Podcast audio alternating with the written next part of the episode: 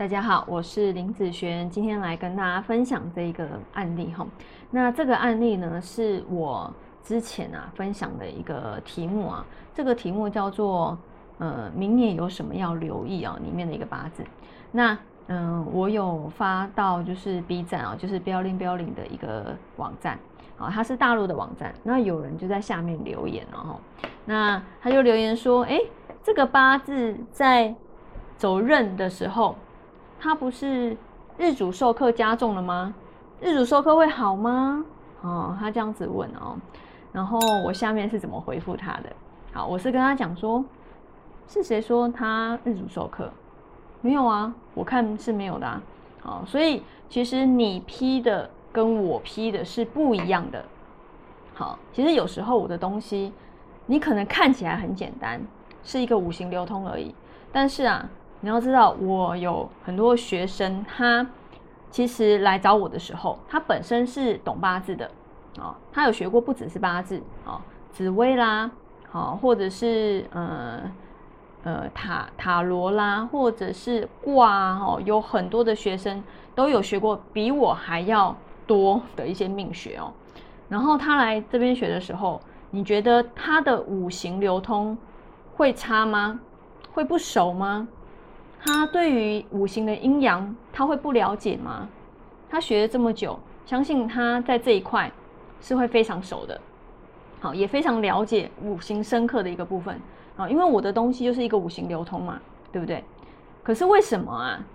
他来这边学之后，他在交作业的时候，他的错误率错误率非常的高，被我修正的非常的多，甚至哦，像那种学越多越久的人。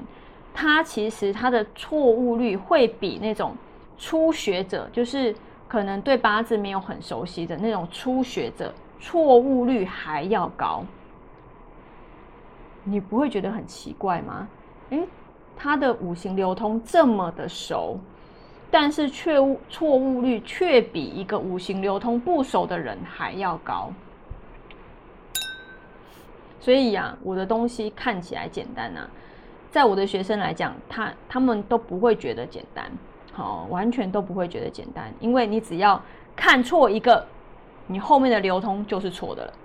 好，你看我跟他看的是完全不一样哦，同一个八字，他说这个八字有日主授课，我说没有。你看一个八字，可能一个好运被你看成了烂运，或是一个烂运被你看成了好运，这个。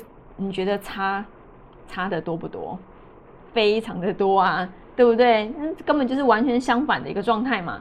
好，所以呢，嗯，真的五行派五行流通看起来简单，其实是一点都不简单。好，一点都不简单啊。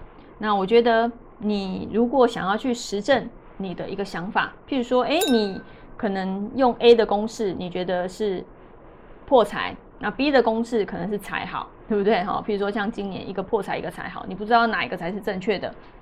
那很简单，那你就去找一个人，然后批他的八字，然后去，譬如说批今年或是明年，好，那等过完了之后，你再问他说，哎，那你今年的状况是怎么样？那他就会告诉你财好或是不好的部分，哦，那你就知道哪一个公式才是对的嘛？是不是？好，从实证里面去学八字，其实是。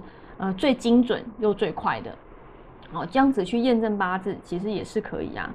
好，那老师的用意是什么？老师的用意就是告诉你，你这个八字批的对还是错？因为你自己批的时候是不会有人告诉你这样子是对还是错的。好，那我的用意就是告诉你，你这样子对还是错？那应该要怎么去看八字？应该要怎么去流通才是正确的？好，以及我的一些。八字的观念的东西，啊，所以嗯，真的简单吗？一点都不简单，一点都不简单哈。常常很多人都批错，哦，只是说我嗯就不好意思好去跟他讲了哈，因为他其实也没有正式来学嘛，啊，那一般有来学的学生，我都会跟他们说，好，你的一个正确应该要怎么样才是正确？因为毕竟它就是照规则的一个五行流通。